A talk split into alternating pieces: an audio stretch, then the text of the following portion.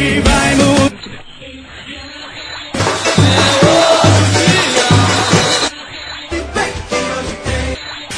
Hoje, hoje tem! Olá galera, hoje tem Esporte Ponte Preta. Eu, Rafael Brasileiro, tô aqui com o Fred Figueroa. A gente vai falar dessa partida, analisar esse pré-jogo aí, o que a gente pode esperar do esporte para esse duelo aí que abre o segundo turno pro Leão. Mas domingo bem especial para todos os pais do Brasil, Dia dos Pais aqui no Brasil, domingão. Eu sei aqui para onde comemorar o Dia dos Pais? Companhia do Chopp. Além de ter o melhor bar e restaurante de, do Recife, você ainda vai estar acompanhado de uma presença muito especial hoje, né, Fred? Vavá Gouveia, voz e guitarra, né? Não é só guitarra e viol voz e violão, não, né? Isso, um guitarman, né? Um músico bastante conhecido aqui na noite do Recife.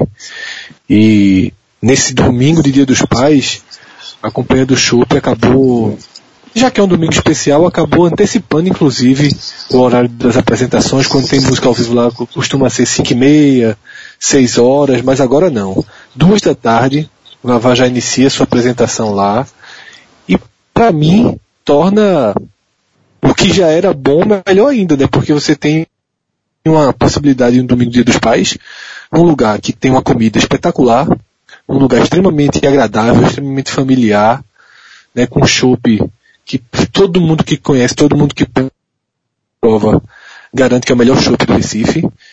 E o cardápio eu posso garantir, do que eu já provei lá, tem uma lagostinha, uma espetada de lagosta, que é uma coisa de outro mundo, R$ 49,90, vale demais. Vem três caldas de lagosta no espeto. Meu amigo, é, se brincar vou bater lá nesse domingo. Então tá de folga, Queiro- tá, na, tá na vida Pai boa. ou não? É, pai ou não, tem que aproveitar. Então é isso aí, galera. Companhia do Chopp, Avenida Conselheira Guiar, número 2775, tá ali na Galeria Portos Cales. Bom, Fred, domingo, é, o esporte jogar dia dos pais não, não é uma grande novidade. O esporte que tem o apelido de papai da cidade também, né? Será que esse fim de semana você acha que o torcedor do esporte vai sair feliz da, da Ilha do Retiro, vai fazer valer esse nome, que é um confronto importantíssimo para seguir ali brigando pelo G6 e para começar o segundo turno com o pé direito, né? Isso, Rafa. Esse é um jogo de altíssimo grau de tensão, eu diria. Porque é um jogo com obrigação de vitória. Tá? Para mim, o pior, pior tipo de partida que você pode jogar na Série A é esse. Você vem de um resultado negativo, você tem um jogo na sua casa, depois de uma semana, pela primeira vez na temporada com treinos, a semana inteira dedicada ao treinamento, e você tem um adversário que está na parte de baixo da tabela, que tem, tem problemas, de três jogos sem vitória. Isso tudo soma um cenário de altíssima expectativa, somada à, à responsabilidade que a sexta posição coloca sobre o esporte. Né? O esporte, na hora que vira o turno dentro do G6, ele rodada após rodada vai ter que precisar defender esse G6. E até pela sequ- sequência que vem pela frente, não é por acaso que todo mundo coloca como obrigação vencer a ponte. É de fato uma obrigação. Dessa vez não tem mais, não tem analisar por outro ângulo. Tudo que, por exemplo, a gente usou contra o Fluminense. Tudo bem que foi um jogo que saiu da curva, porque o Fluminense abriu 2 a 0 muito cedo, mas ainda que não tivesse tido aquele roteiro, o 2 a 2 contra o Fluminense, por N questões, dá para tratar como aceitável. Nesse domingo não, nesse domingo o esporte tem que vencer a Ponte Preta. E se não vencer, seja por qual roteiro for, se tiver expulsão, se levar gol rápido, se for roubado, não importa o roteiro. Qualquer resultado que não seja vitória vai fazer muita falta numa matemática complicada. Ainda que o esporte seja sexto, o grau de exigência de se manter nesse, nesse grupo né, de acesso a Libertadores, ele traz uma matemática pesada para o segundo turno. O esporte precisa dessa vitória, até porque depois sai para enfrentar ninguém mais, ninguém menos do que Cruzeiro e Grêmio na sequência. Então, tem que começar somando. Bom, Fred, para come é, começar o segundo turno, o Luxemburgo, como você falou, aí teve uma semana inteira para treinar. É, e vai vir com força máxima dessa vez? Tem alguma baixa? Tem alguma preocupação? Rafa, é, a única baixa propriamente dita é a de Samuel Xavier, na lateral direita, que para muita gente, inclusive, é, nem, nem pode ser considerado baixa porque existe uma corrente razoável, eu diria, de torcedores que acham que Raul Prata merece assumir a condição de titular. Mas, é, queira ou não queira, é uma mudança, né? É uma, é uma, Luxemburgo se vê obrigado a escalar Prata, não tem reserva na direita, portanto não tem nada de dizer que não é desfalque, porque é desfalque, mas é o único. É o único problema no elenco, além de Rogério, né, que, que segue ainda se recuperando da lesão muscular que teve, não está à disposição. Mas esse, lateral direita, é o único ponto que Luxemburgo escala por obrigação. Nas outras posições, algumas outras posições existem dúvidas, dúvidas pontuais. Começa pela defesa, onde o sistema de rodízio que ele implantou tem sido alvo de cada vez mais de críticas, porque uma coisa é o rodízio Ronaldo Alves Duval, Ronaldo Alves Henriques, que eu também já acho que no mês como agosto, que o esporte entra em campo apenas quatro vezes, não seria tão necessário. Mas rodar zagueiros com Ronaldo Alves em campo, ok. Rodar zagueiros sem Ronaldo Alves, como aconteceu no fechamento do turno contra o Corinthians, eu já acho que exagera um pouco no conceito. Ainda que o conceito tenha fundamento, preservação física, para você ter os jogadores à disposição por mais tempo, a gente tem que admitir tem que reconhecer que o Ronaldo Alves é um titular absoluto nessa defesa. Eu também acho que chegou o momento de reconhecer que existe uma dupla de zaga titular. Revezamento à parte, a melhor dupla de zaga que o esporte pode escalar nesse momento é Ronaldo Alves e Henriques. E para um recomeço de turno, para uma semana inteira de descanso. Eu vejo que, que para mim, é a hora dessa escalação. Até porque a última antes, né? Se fosse pelo rodízio também seria, porque contra o Fluminense foi Ronaldo e Duval, contra o Corinthians, Duval e Henriques. Então, pelo rodízio, já, ser, já seria Ronaldo Alves e, e, o colombiano, né, Boca Negra. Para mim, então, está definido. Né? Existe uma dúvida, mas é muito mais proforme. Na verdade, seja pelo rodízio, seja por escolha, essa dupla de zaga está definida. Né? Na lateral de esquerda, Mena, sem dúvida nenhuma, titular. Os dois volantes, Patrick e Richelli. Também percebi uma corrente bem menor do que a de Samuel Xavier por conta das últimas partidas irregulares de Richelli, algumas bem ruins inclusive, mas eu trato o conjunto como irregular. Eu vi uma corrente querendo a entrada de Anselmo no time, Anselmo que está à disposição, chegou inclusive a ser acionado no segundo tempo lá na Arena Corinthians, mas assim, uma coisa de cada vez, tá? Essa semana sem, sem jogo já deu para recuperar também fisicamente Richelli. Richelli é um jogador importantíssimo, para mim, um dos melhores volantes em atuação no futebol nacional. E ainda que tenha vindo muito mal, sobretudo desde aquele jogo lá contra o Palmeiras, ainda que tenha falhado, tenha comprometido em alguns momentos, é um jogador que merece chance, é um jogador que, assim como o Diego Souza, quando vai mal, eu defendo que Diego Souza tem que ter continuidade, porque é um jogador que decide, e ele é uma peça fundamental para esse esporte ser o que é. Então, acredito que o Luxemburgo também seguirá com o Richelli sem, sem grandes dúvidas aí. E o quarteto ofensivo, para mim existe um ponto apenas de dúvida, né? Porque Diego Souza, logicamente, vai no meio, Everton Felipe de um lado, André de centroavante, e aí sim, no outro lado, que normalmente começa pela direita, mas pode ter uma inversão, Luxemburgo agora conta com duas opções. Por que agora? Porque quando Lênis vinha sendo escalado titular, Oswaldo estava machucado. Contra o Corinthians, Lênis estava suspenso, então Luxemburgo teve que escalar Oswaldo. Agora, ele tem os dois à disposição, os dois numa condição física boa, já que não teve desgaste essa semana. E aí, quem foi escolhido significa que de fato ganhou a posição. Oswaldo é o dono moral, digamos assim, da vaga. Oswaldo foi contratado para ser titular. Oswaldo fez um bom, um bom turno de brasileiro. Mas a verdade é que Lênis foi muito bem nas últimas partidas em que foi acionado. Muito bem mesmo.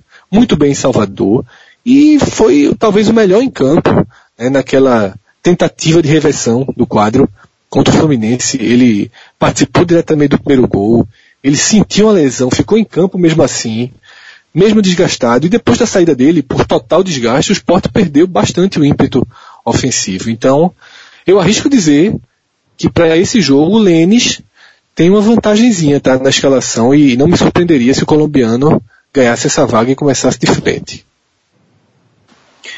Então, Fred, só para recapitular aqui, a formação deve ser Magrão, Raul Prata, Henriques, ou Duval, então sabe, o carregamento, Ronaldo Alves e Mena, Richelli Mas vai ser Henrique, seja, seja pelo revezamento, seja pela escolha, vai ser Henrique.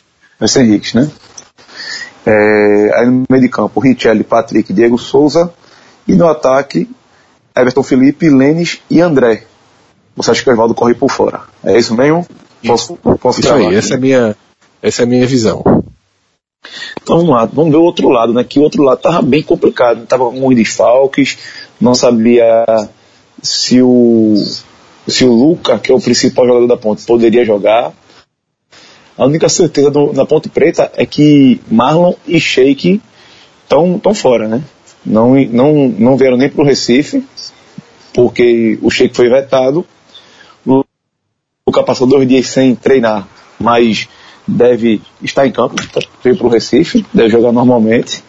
E a escalação da Ponte Preta deve ser aí com Aranha no gol, Jefferson, Rodrigo Luan Pérez e Danilo Barcelos.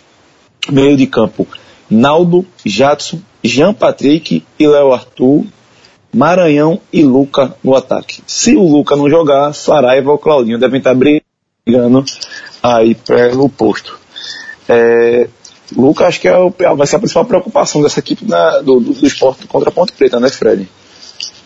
Isso, Rafa. Na, na verdade, tanto o Sheik quanto o Luca vem fazendo um campeonato interessante e são a força do ataque, né? Sheik está com um comprometimento de desgaste muito elevado e por isso não vem para a viagem, né? Foi aquele, o velho CK foi detectado que se ele entrasse em campo essa semana, ele teria uma chance de lesão muito grande.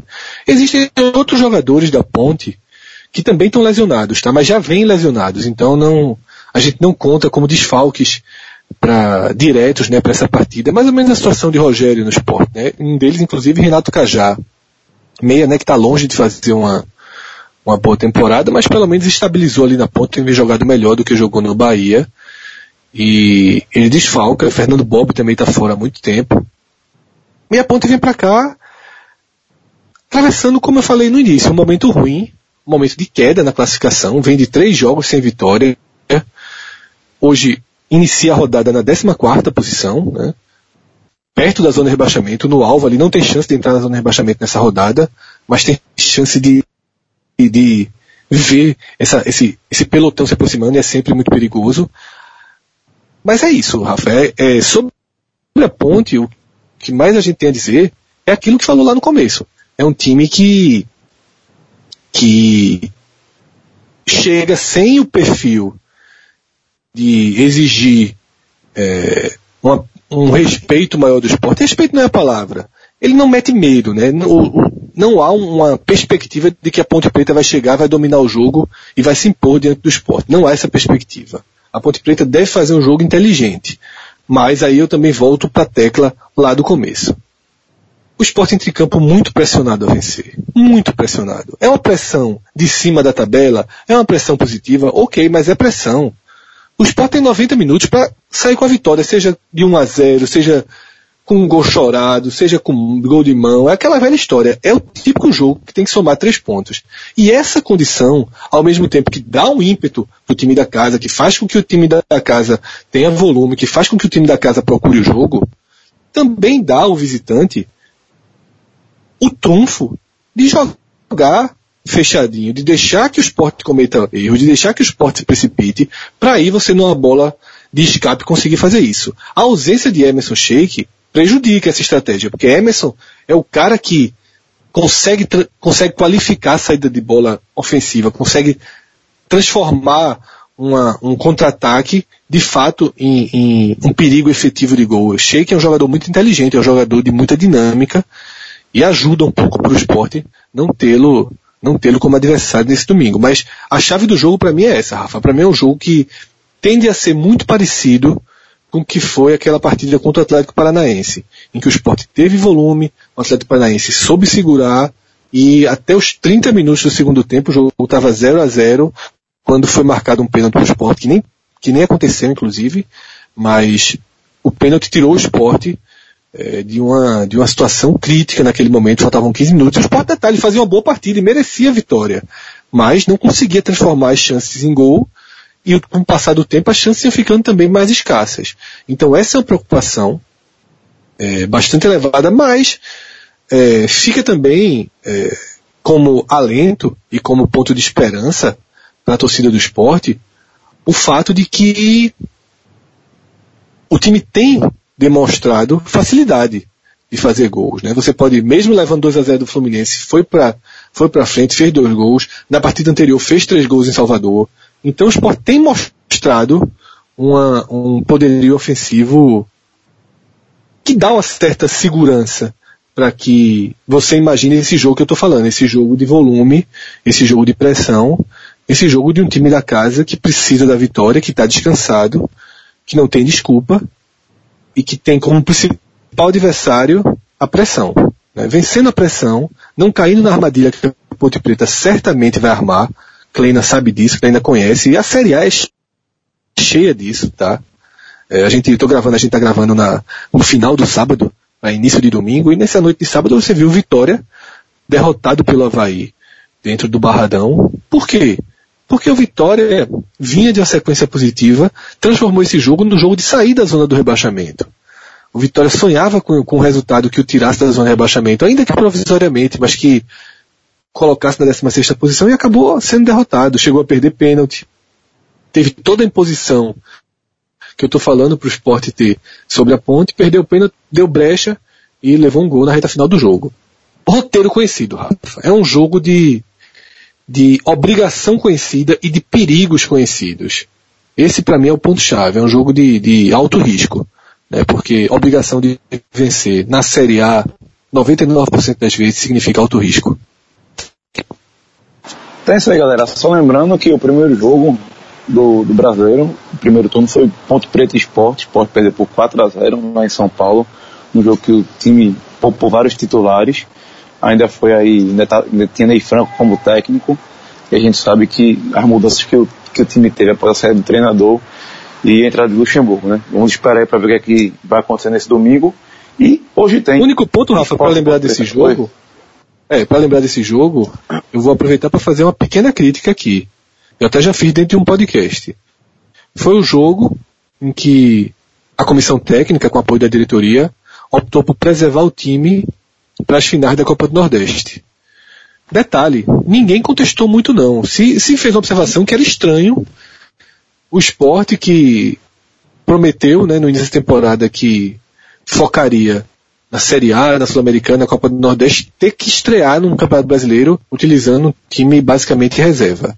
É um fato histórico, inédito, negativo, mas que houve até uma compreensão, porque queira ou não queira, estava desgastado, não tinha escolha e tinha que jogar contra o Bahia na sequência. Ok. Aí um mês e meio depois o presidente vem a público dizer que a Copa do Nordeste não vale nada.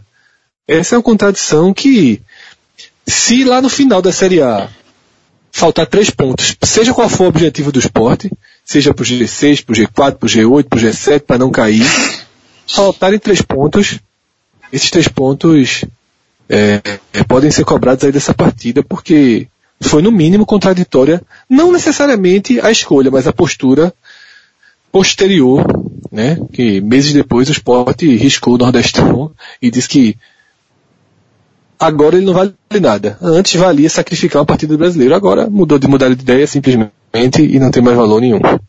Tem isso aí, galera. Hoje tem Esporte Ponte Preta. Um forte, um forte abraço, até a próxima. Tchau, tchau.